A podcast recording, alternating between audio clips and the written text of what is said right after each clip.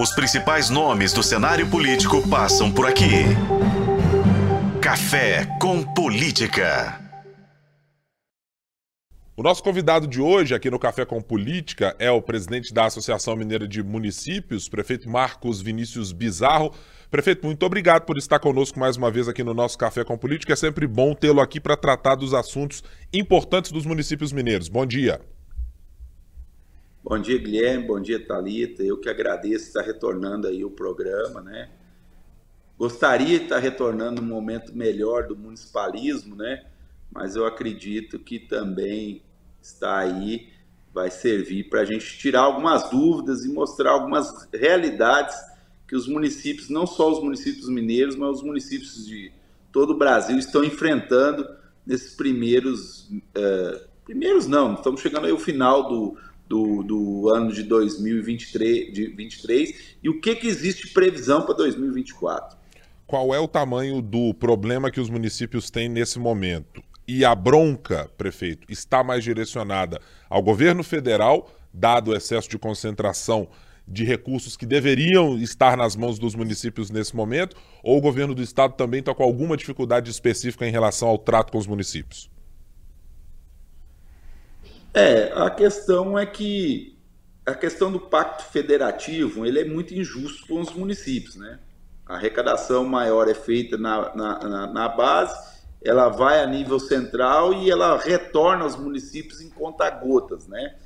E a quantidade de obrigação, ano após ano, uh, os municípios têm e a falta de custeio para essas obrigações que levam a esse colapso, né? Que levam a esse colapso.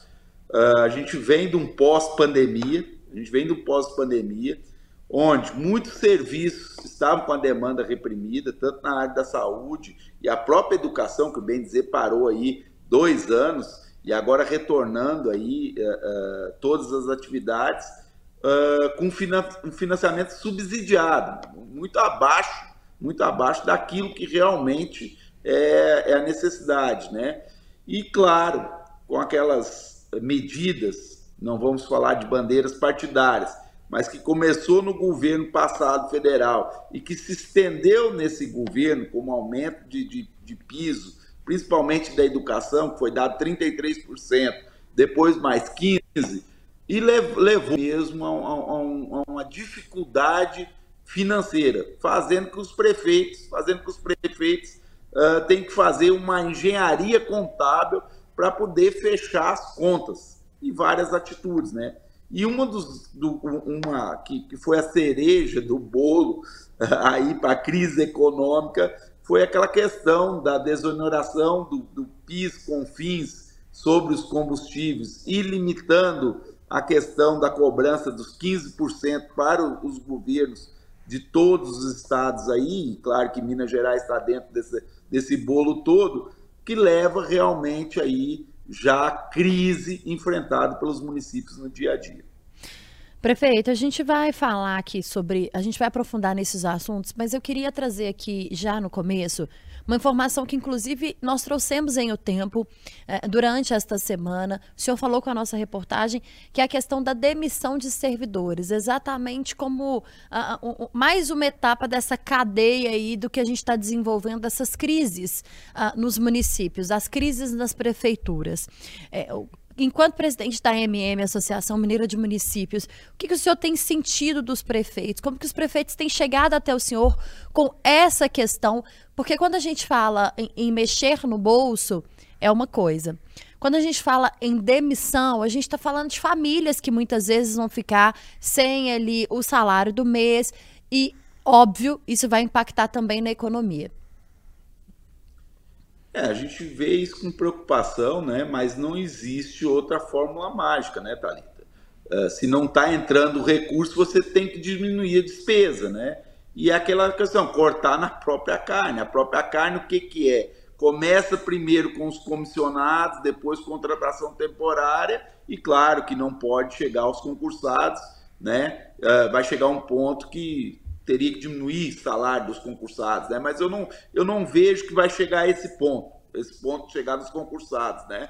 Mas a, a Minas Gerais ele tem uma particularidade em relação ao, ao, aos demais estados, porque a gente passou uma grande crise em 2018. A gente passou uma grande crise em 2018. Então, os prefeitos meio que estão vacinados na questão de administração. E nós estamos tendo a menor, melhor safra de prefeitos que já passou uh, na administração pública de Minas Gerais.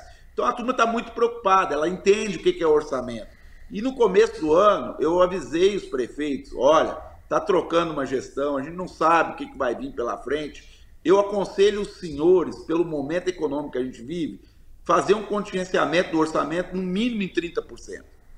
Aqueles que escutaram, e não dá aumento, não dá aumento, né? No, no máximo a inflação, não acima disso. Então, aqueles que escutaram e estão, estão fazendo, a gente está numa situação um pouco mais confortável daqueles que não escutaram, né? E a mesma coisa estou falando. Nós estamos em, eh, na construção do orçamento de 2024. Eu estou falando, refaça o orçamento seu antes de mandar para a Câmara e diminua o orçamento em relação a 2023, porque nós não vamos ter recurso financeiro.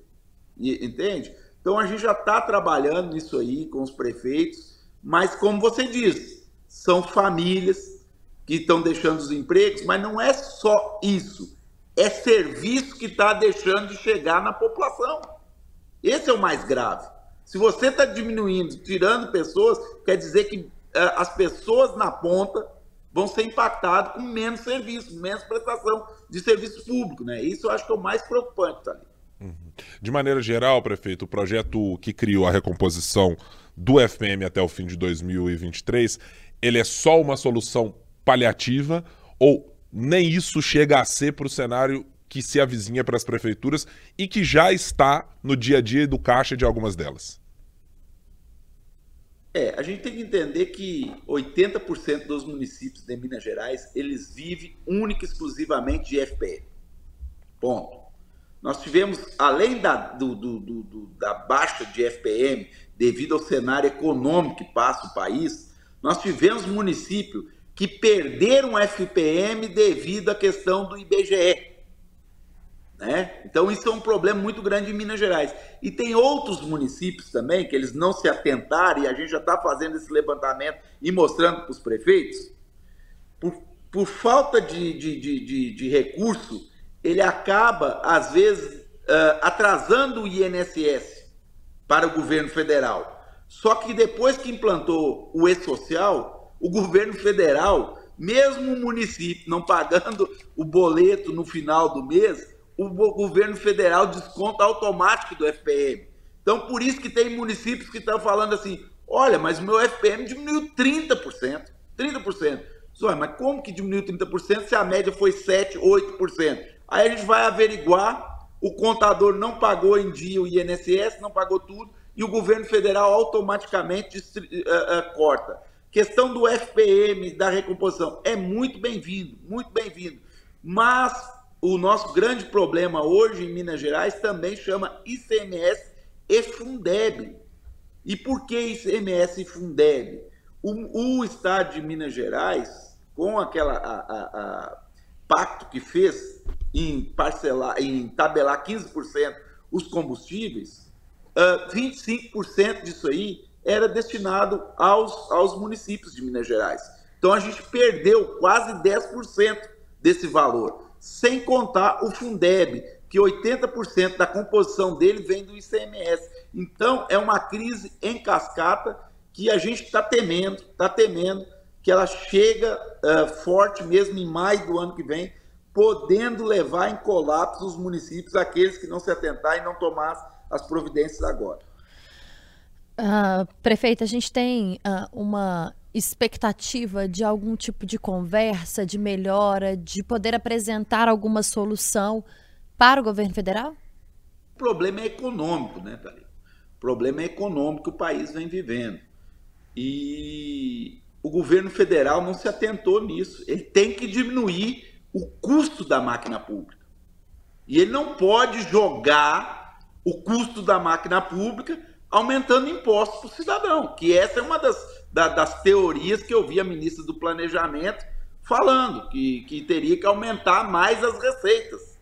Só que o cidadão ele não está aguentando mais pagar uh, uh, impostos. Tanto é que a gente vê o um nível de desemprego aumentando e fechando empresas uh, no país. Então a gente tem que tomar. É um momento delicado que o país tem que estar tá, tá vivendo, onde que eu vejo que deveria estar tá freando a máquina pública, freando a máquina pública.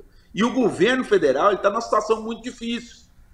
Vocês viram que na PEC 136, que é essa da recomposição do FPM e também ICMS, uh, colocaram uh, junto na PEC, permitindo que o governo federal não seja penalizado por não atingir o mínimo constitucional em gasto de saúde. O que quer dizer isso? Se o governo federal está desobrigado a, aplicar o mínimo constitucional em saúde, menos recurso financeiro vai chegar na ponta, porque o governo federal não, não, não, não executa serviço de saúde, quem executa são os municípios. Então, o que, que vai acontecer? Menos repasse vai vir para a saúde, mais vai se agravar a crise na, na, na questão aí do dia a dia do atendimento à população.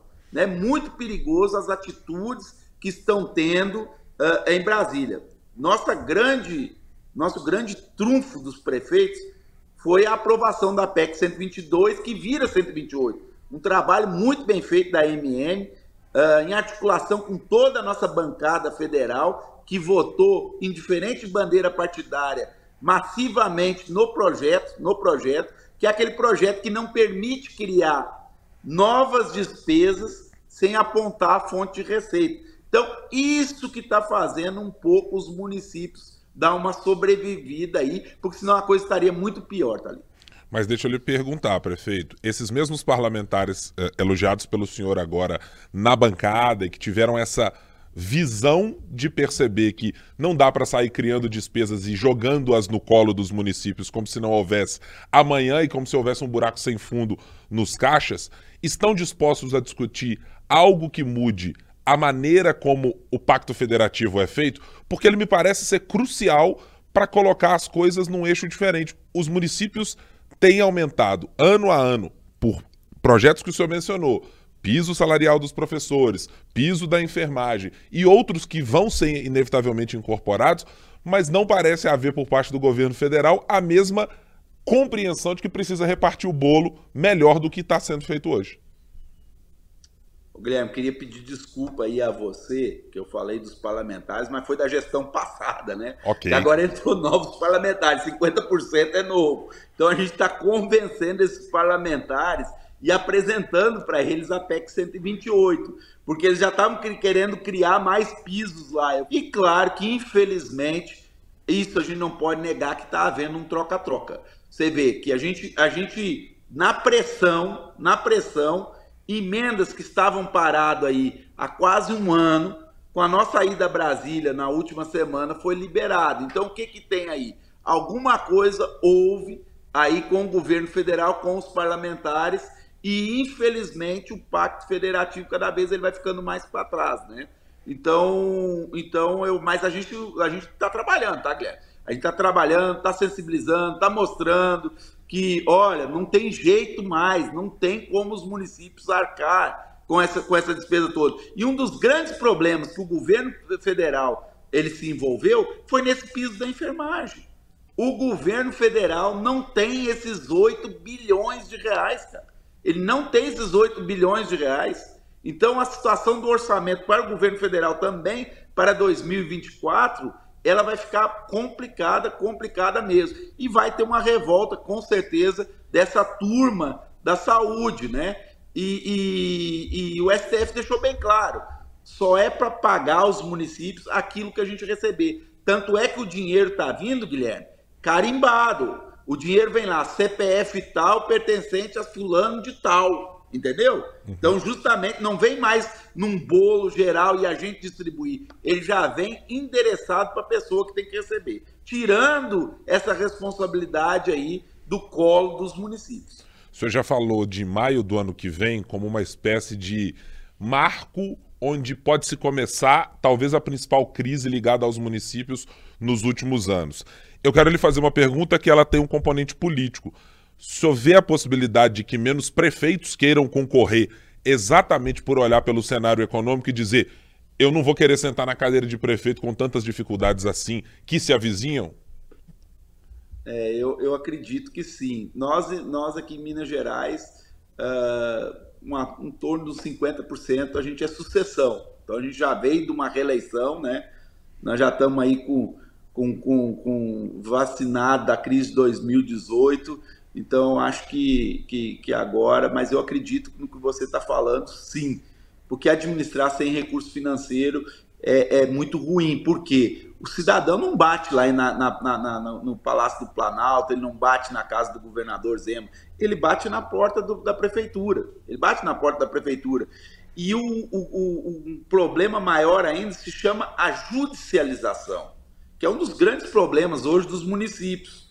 Entendeu? Cada vez mais, cada vez mais, os municípios estão sendo judicializados por problema que não é deles. Porque não é deles e o judiciário, na hora de, de, de, de executar os municípios, eles usam como defesa, Guilherme, a questão do pacto federativo. É responsabilidade dos três entes, mas o único que ele judicializa é os municípios.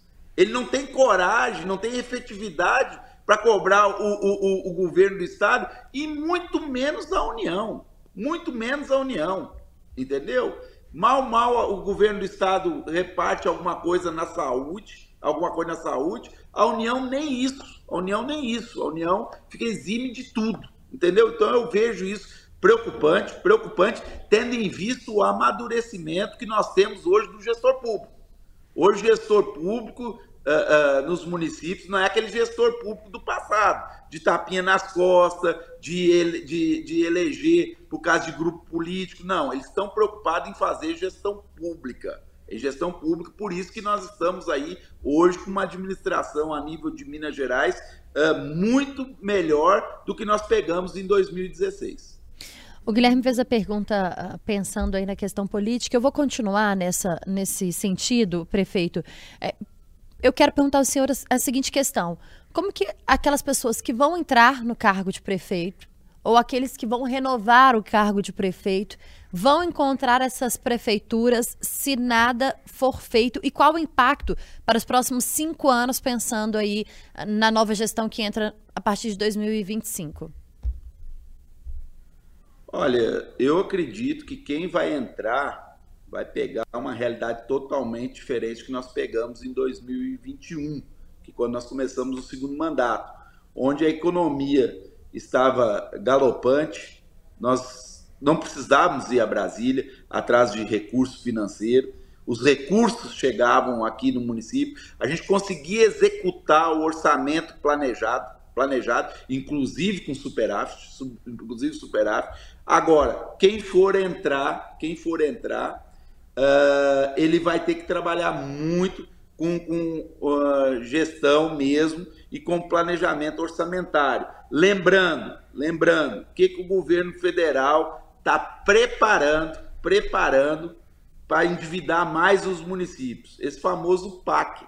Esse famoso PAC, 80% dele não é orçamento geral da União. O que é orçamento geral da União? É 0,800, você não precisa pagar. O que o governo federal está preparando para os municípios no momento de crise, onde os municípios estão com a corda no pescoço, são empréstimos bancários e com juros altos, com juros altos, uh, não, não praticado às vezes no, no, no, mercado comum, entendeu? É o que eles estão trazendo no momento de desespero, onde o prefeito está indo para uma reeleição ou para uma sucessão, vai estar com a corda no pescoço, com a corda no pescoço, e claro que sempre no período eleitoral, o prefeito ele quer diferente da população que está tá saindo do mandato, ou está indo para uma reeleição, ele quer fazer, não é compra de voto, não. Não é compra de voto, mas é que estava esperando, porque ele já veio e passou, passou pandemia, ele já vinha arrumando o caixa, vinha preparando tudo, só que chegou essa crise aí, ele está tendo que usar todas as economias, aí vai aparecer na porta da casa dele um, um representante da Caixa Econômica Federal e dizer que, está aqui, prefeito, você tem 5 milhões de reais de crédito, com uma carência de 24 meses para você começar a pagar a primeira prestação, sem burocracia nenhuma, com, com garantia de FPM. Aí, infelizmente, infelizmente, alguns prefeitos vão entrar nessa, nesse encantamento da serpente e vão deixar ainda os municípios mais endividados para quem che vai chegar, ou até mesmo ele que vai para uma reeleição. Os modelos que estão colocados nesse novo PAC que o senhor mencionou são trazidos até agora com uma espécie de abraço mais forte às parcerias público-privadas. Da leitura que o senhor faz sobre esse novo PAC, isso ajuda a melhorar esse cenário de dificuldade e o cenário ruim que o senhor apontou para o PAC, ou não faz muita diferença para aquilo que vai acontecer na ponta na prefeitura? Como que o governo federal está anunciando um PAC que vai chegar em dois anos em um trilhão de, de, de, de reais? Algo está muito estranho. Então, o que, que, os, que, que o governo federal quer fazer? Ele quer resolver a crise financeira dele fazendo empréstimos bancários para os municípios. Para os municípios. E, claro, alguma coisa é na iniciativa público e privado que as concessões, que as concessões aí das BR que ele quer, que ele quer fazer. Entendeu? Então ele vai fazer, eu acredito que do dinheiro do PAC, ele vai investir aí 20 bilhões, 30 bilhões para maquiar, dar uma maquiada, né, algumas BRs para poder fazer as concessões, para tirar da responsabilidade dele. Mas para os municípios, o que está sobrando do PAC são empréstimos bancários para o município uh, se endividar mais ainda e ficar refém da União. Prefeito de Coronel Fabriciano, presidente da Associação Mineira de Municípios, Marcos Vinícius Bizarro, muito obrigado mais uma vez por nos atender e ajudar a esclarecer a situação dos municípios mineiros aqui no Café com Política. Eu que agradeço a você, Guilherme, a Thalita, e obrigado mais uma vez aí por estar participando aí do, do, do programa. Obrigada, prefeito. Os principais nomes do cenário político passam por aqui. Café com Política.